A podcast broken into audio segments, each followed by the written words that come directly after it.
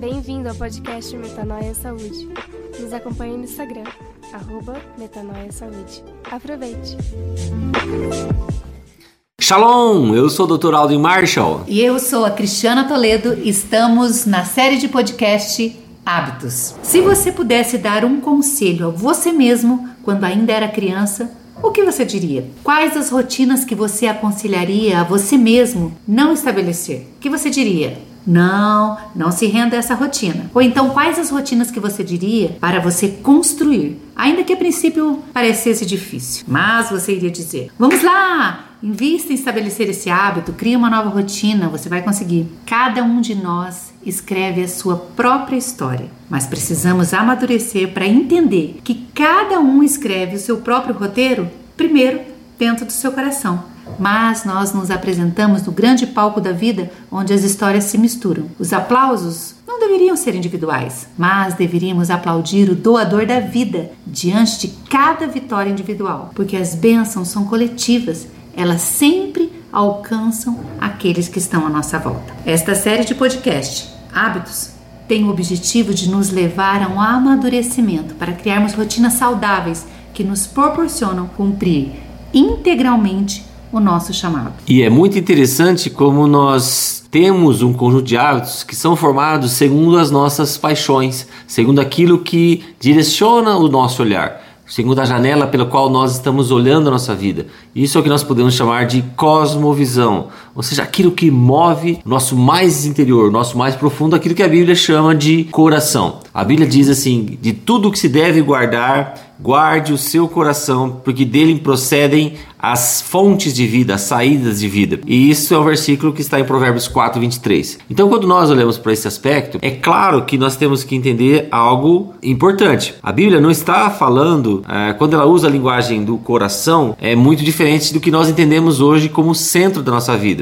Quando ela fala sobre esse aspecto, nós podemos entender que o avanço do conhecimento médico mostra que o nosso cérebro é o local dos pensamentos, das nossas ideias. Porém, quando nós olhamos para o que a Bíblia está dizendo, nós temos que entender que ela está falando de algo um pouquinho mais profundo, ou seja, que move o nosso interior. Há algo muito interessante que acontece conosco. Nós temos, quando Deus nos cria, o nosso sistema nervoso autônomo, é o que controla todas as funções do nosso organismo que não dependem da nossa vontade. E ele, então, faz com que nós possamos reagir ao ambiente de uma forma que nos mantenha vivos, de preferência saudáveis. Na física existe uma lei chamada sincronicidade. Essa lei diz que um campo eletromagnético maior sempre coloca os outros campos eletromagnéticos menores em sua frequência, em sua sincronia. Isso foi descoberto no século XVIII por um relojoeiro. Ele tinha uma sala cheia de relógios de pêndulos e ele colocou esses relógios em um dia em frequências diferentes. E quando ele acordou de noite, ele desceu e viu que todos os pêndulos estavam na mesma frequência. Ele então bagunçou tudo de novo, colocou do jeito que ele queria. Quando ele acordou de manhã cedo, todos estavam na mesma frequência do pêndulo maior. Depois, é claro que a ciência descobriu e deu o nome dessa lei de sincronicidade, ou seja, um campo eletromagnético coloca os outros campos eletromagnéticos menores na sua frequência. Pois bem, o que, que isso tem de importância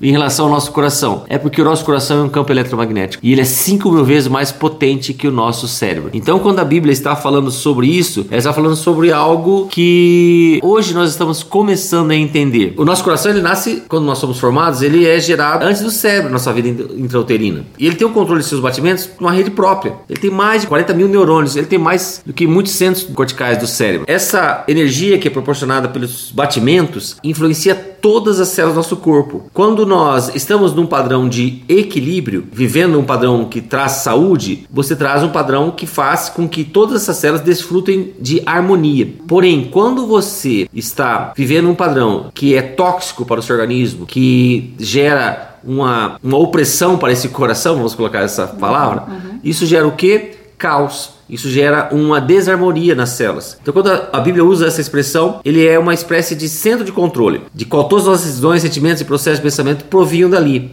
Esse coração, segundo a visão bíblica, é essencialmente você. Ou seja, onde está o centro das suas paixões. Uhum. Uh, o que é diferente dos nossos pensamentos. Como nós podemos proteger o nosso coração? Aí que entra uma questão muito interessante. Uhum. Nós sempre temos que olhar para a Bíblia. Sim. Deus nos mostra como nós podemos cuidar do do Espírito Santo. Ele dá as ferramentas necessárias para isso. Porque, queira ou não, a Bíblia é um manual, como você diz, né? Uma carta de amor. Você fala que é uma carta de amor e eu já falo que também que é uma carta tecnológica, porque nos mostra essa linguagem de Deus mostrando todos os fundamentos da ciência, tudo aquilo que é necessário para que nós possamos viver bem. Quando nós olhamos para aquilo que a palavra nos diz, nós temos que ter bom ânimo, porque no mundo você vai ter aflições, mas tem de bom ânimo, porque ele venceu o mundo. Essa, esse parâmetro, essa atitude de ter bom ânimo ou seja, é persistência. Porque quando nós olhamos as situações do nosso dia a dia, nós ficamos às vezes tão tristes, tão abatidos, às vezes dá aquela opressãozinha no nosso coração, aquela palpitação, né? Aí nós vemos que realmente, é, como é necessário que nós tenhamos cultivar de atitudes que fazem com que nós sermos pautados ou ser, sermos balizados pela palavra. Eu tenho uma frase que diz: guarde o seu coração, protegendo a sua autoestima e emoções. As guerras são externas, mas as lutas são sempre dentro de você. Nós nos propomos aqui a estabelecer um hábito novo, um hábito saudável nas nossas vidas, mas talvez a gente precise guerrear algumas coisas dentro de nós. Uma delas é a murmuração. Quantas vezes a gente falou, ah, já tentei fazer isso tantas vezes e não consegui. E isso faz com que a gente olhe para o passado, veja as, todas as nossas tentativas frustradas e fale: eu não vou conseguir. Então você já está declarando que você não consegue algo baseado no quê? No seu passado. Ah, tantas vezes que você tentou e não conseguiu.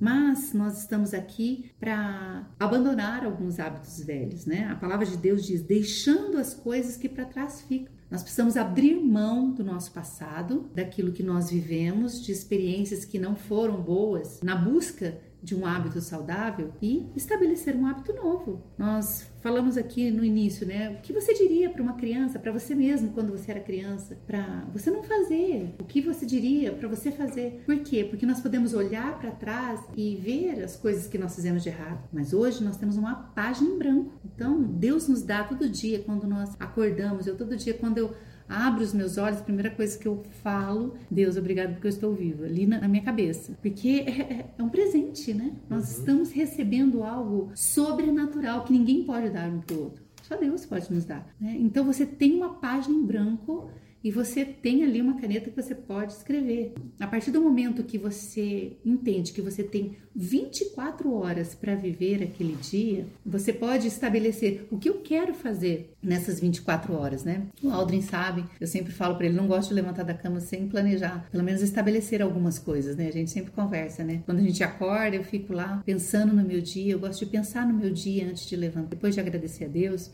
né? a gente tem uma rotina aqui em casa, né? Nossa rotina a gente estabeleceu. Nós não tínhamos essa rotina. Mas eu e você, eu acho que se você é casado, você pode estabelecer uma rotina com seu cônjuge. É importante isso também, né? Vocês terem aqueles momentos individuais, mas o momento de estar juntos, né? Então, estabelecer essa rotina com a sua família, né? Uma reunião ali. O que nós queremos, né? Estabelecer um hábito saudável para nossa casa. Eu acho que isso é muito válido quando a gente estabelece. Sem falar que você vai olhar para o outro e vai perceber que ele também tem as suas frustrações de tentativas que não foram bem sucedidas, né? Você vai poder olhar para os seus filhos e ver que de repente ele tentou inserir algum hábito novo que ele gostaria, mas por alguma, algum motivo aquilo se perdeu. Então, como família, né, nós podemos ali alinhar, né, todos juntos, um objetivo em comum e depois respeitar os objetivos individuais de cada um. Quando você falou sobre um hábito hábito e deixar, deixando as coisas para trás ficam, eu sempre me lembro que um dos piores hábitos que pode existir é o hábito de murmurar. E eu lembro sempre daquele desenho, aí a gente vai revelar um pouco a nossa idade, né, claro, é, do Lib Hard, né? Nossa. Que era dois personagens lá da Hanna-Barbera, o Hard era uma hiena, e ele sempre falava a seguinte frase: ó vida, ó céus, ó azar. E tudo para ele dava errado tudo sempre dava algum problema, né? Mas é muito interessante essa questão, como é, alguns hábitos fazem, trazem tanta destruição para o nosso organismo, porque o hábito murmurar realmente ele gera um padrão de caos no nosso organismo, né? Ninguém gosta de ficar perto de uma pessoa que murmura, uma pessoa que reclama. Uhum. Isso afasta as pessoas, afasta amigos, familiares, você perde a oportunidade de criar novos vínculos de afetivos em razão da sua negatividade. Você é uma pessoa que começa a ficar isolada. Ninguém gosta de fica perto de você. Mas né? o pior é que talvez esse hábito de murmurar, aquela pessoa que murmura não percebe que está murmurando. Sim. Você lembra que uma vez teve uma febre, né? Acho que foi todas as igrejas, não só do Brasil, do mundo, que colocavam uma pulseirinha de um lado do braço Sim, e quando um, você um movimento, né? é, um movimento assim e mundial, né? Uhum. Você colocava a pulseirinha no braço, podia ser um elastiquinho, e cada vez que você murmurasse ou reclamasse, né? Uhum. Você tinha que tirar aquela pulseirinha e passar para outro braço. O objetivo era passar o dia inteiro sem trocar Sem trocar a pulseira do braço, né? O elastiquinho ali. Quando você olha para sua vida e começa a perceber as suas murmurações, você percebe que aquilo não afeta só você. Uhum. Aquilo é uma bomba, né? Na verdade. E ela vai afetando as pessoas que estão à sua volta, os mais próximos. É como um campo, né? Magnético. Aquilo vai proliferando, não é mesmo? Quando você faz uma pequena murmuração, aquilo está atingindo só você. Não, primeiramente você. Mas as pessoas que estão à sua volta vão sendo impactadas por aquilo também. Muito interessante isso, porque tem um estudo publicado em 2014 na revista Stroke, Associação Americana de Cardiolo- Cardiologia, então uma revista médica muito conceituada, e eles, os pesquisadores avaliaram os níveis de estresse, sintomas depressivos, raiva e hostilidade de mais de 6 mil pessoas entre os 45 e os 84 anos, ou seja, naquela fase em que você já praticamente já construiu a sua vida e está desfrutando daquilo que você construiu ou destruiu, né? E aí eles acompanharam a saúde do grupo pelos anos seguintes. A conclusão foi interessante. Eles disseram assim que os níveis mais altos de estresse, hostilidade e sintomas depressivos estão associados ao risco significativamente aumentado de acidente vascular cerebral ou ataques sistêmicos transitórios em adultos de meia idade e idosos. Ou seja, ataques sistêmicos transitórios são os AVCs ah, transitórios, né? AVCIs transitórios. As associações não são explicadas por fatores de risco de AVC conhecidos, ou seja, eles não relacionaram esses ataques a fatores conhecidos, como tabagismo, como hipertensão, mas sim a, a forma como a pessoa funcionava no seu dia a dia. Né? E uma outra conclusão é que a murmuração alterava a saúde mental. Por quê? Porque ela aumenta cortisol, que é o hormônio de estresse. E aí, sempre aquela sensação de desconforto vai gerando nova murmuração, vai prejudicar a memória por afetar hipocampo, né, que é a região do cérebro que, que faz a fixação da memória. E isso estimula pensamentos negativos, né? Porque o cérebro se adapta a esse padrão. Ele vai criando um círculo vicioso, ou seja, pensamento negativo gera mais pensamentos negativos e reduz o amor próprio, como aquele personagem do, do desenho que eu falei, o Hard, né? Uhum. No podcast anterior, nós falamos sobre o hábito da leitura, né? Então, nós podemos trazer esse hábito da leitura para o nosso hábito de não murmurar. Como nós podemos fazer isso? Se nós temos o hábito da leitura, ou seja, o hábito de ler a palavra, porque nós falamos que a palavra ela tem que estar acima de qualquer outro livro. Se nós temos o hábito da leitura, nós vamos estar cada vez mais cheios da palavra. Então a palavra vai estar guardada no nosso coração. Se nós estamos dispostos a abandonar o hábito da murmuração, então eu vou estar consciente de que eu estou mudando esse hábito. Então quando vier uma murmuração à minha mente, eu vou buscar dentro de mim onde está registrado aquilo que a palavra diz sobre não murmurar sobre determinados assuntos. Por exemplo, eu perdi um trem, automaticamente, ao invés de eu murmurar, eu vou trazer o versículo à minha mente. Deixando as coisas que para trás ficam, prossigo para o alvo. Isso, Em tudo dai graças. exatamente. Então vão surgindo versículos que nós falamos né, no nosso dia a dia. Porque senão você vai ser instigado o tempo todo a murmurar, porque o nosso mundo, a palavra de Deus diz que jaz no maligno. Então quer dizer, o tempo todo vai estar acontecendo coisas que pode elevar o nosso cortisol, né? o nosso nível de estresse. Mas quando eu opto por trocar a murmuração pela palavra de Deus, por aquilo que Deus diz a meu respeito ou a respeito daquela situação, tudo vai se transformando ao meu redor. É uma atmosfera, né? Você vai mudando a atmosfera dentro de você e ao seu redor. Uhum. Você falando assim, eu fico pensando naquela passagem em que Jesus fez a multiplicação dos pães e dos peixes. né? Imagina Jesus cansado, já havia ministrado durante todo o dia, com pessoas famintas que provavelmente estavam reclamando o que nós vamos fazer, tal, tal, tal. E aí chegam os apóstolos que começaram a reclamar para ele também. A Bíblia diz que Jesus pergunta, faz algo prático, pergunta o que, que havia de recursos, né? Os cinco pães e dois peixinhos. Toma as medidas práticas, olha que interessante. Ele faz as medidas práticas, ou seja, atitudes que devem ser tomadas no seu dia a dia para que haja exatamente o fluir dessa graça e desse, desse amor que uh, o Pai tem para nós. Ele toma essa atitude, parte prática, divide as pessoas em grupos, pede para fazer tal, se assentar e tal, e ele faz algo muito interessante. A Bíblia diz assim que ele deu graças, ele agradeceu. O motor de todo o ministério de Jesus sempre partia da, da uhum. atitude de gratidão, né? Uhum. E isso é realmente algo que quebra toda essa estrutura de murmuração. É, porque diante de uma situação de escassez, ele optou por agradecer, né? Agradecer, ser grato. Então, o cenário ali era de... Era muito pouco, né? Uhum. Cinco pães e dois peixinhos para uma multidão. Uhum. Impensável. Você vê esse, esse padrão se repetindo em toda a Bíblia, né? Porque uhum. em 2009, um, um, artigo publicado na revista Circulation, eu sempre gosto de realçar esse aspecto científico, ele diz que quando nós somos gratos, nós protegemos o nosso coração. Esse artigo ele, ele, dizia assim que foi um estudo feito com mais de 100 mil mulheres e mostrou que aquelas que eram gratas elas sofriam menos incidência de doenças cardiovasculares. 43 casos a cada 10 mil mulheres contra 60 casos a cada 10 mil mulheres do grupo das mais pessimistas. Então isso me leva a refletir, né? Se a Bíblia diz que tende em vós o mesmo sentimento que houve também em Cristo Jesus, se eu não sou grato, se eu não tenho a atitude de Jesus, que, que evangelho que eu estou transmitindo, né? Uhum. Na verdade, não, provavelmente não é evangelho, é religião, é religiosidade, né? Uhum. Ou seja, eu vou impor aquele padrão, faça isso, faça, não faça aquilo, né? Quando nós somos gratos, o versículo que está em 2 Coríntios 3, 3, torna-se a nossa realidade, torna-se o nosso padrão. Vocês demonstram que são a carta de Cristo resultado do nosso ministério, escrita não com tinta, mas com o Espírito do Deus vivo, não em tábuas de pedra, mas em tábuas de corações humanos. Ou seja, nós passamos a exalar o bom perfume de Cristo, aquilo que está na palavra, escrito assim, que habita em vós basicamente a palavra de Deus, ou seja, a palavra tem tanta influência na sua vida, tem tanto poder na sua vida, que ela transforma as suas atitudes, ela faz, Amém. ela sempre passa a ser seu filtro, e você então começa a refletir isso e é claro que isso é um constante, algo diário, é um, uhum. uma escolha diária que você faz, porque realmente é muito fácil nós voltarmos para a atitude de murmuração, uhum. né? Porque é, é, um círculo vicioso e nós estamos vivendo esse ambiente de estresse e é claro, como nós falamos, os pensamentos negativos geram pensamentos negativos, então Sim. aquele círculo vicioso. Mas também quando você tem atitude de, de gratidão, isso gera um círculo virtuoso. Quanto mais grato eu sou, mais palavras de gratidão surgem, mas isso reflete no meu ambiente. Uma atmosfera de glória, né? Exatamente. Não só dentro de você, mas você carrega e as pessoas vão sendo impactadas por aquilo. Eu não sei qual o hábito que você está disposto a inserir aí na sua rotina e nem o hábito que você quer abandonar. Você pode dizer para você mesmo aí.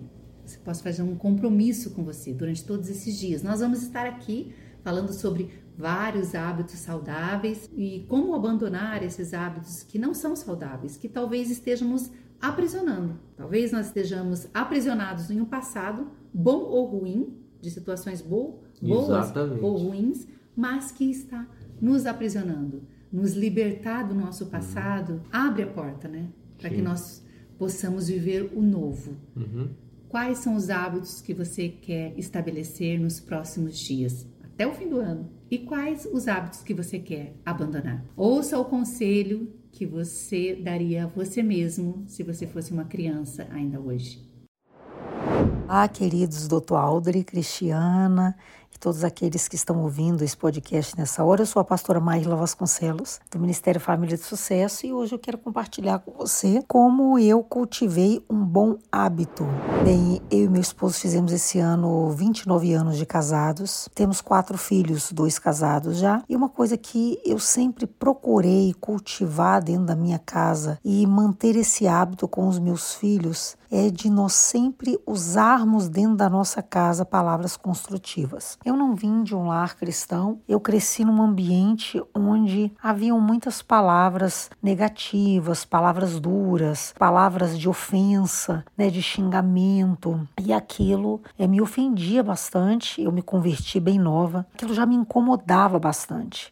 E quando eu me converti e casei, eu falei, eu não vou permitir jamais esse ambiente dentro da minha casa. Quando, por exemplo, eu e meu esposo, a gente às vezes sem perceber, porque nós temos a tendência de repetir o nosso comportamento, né?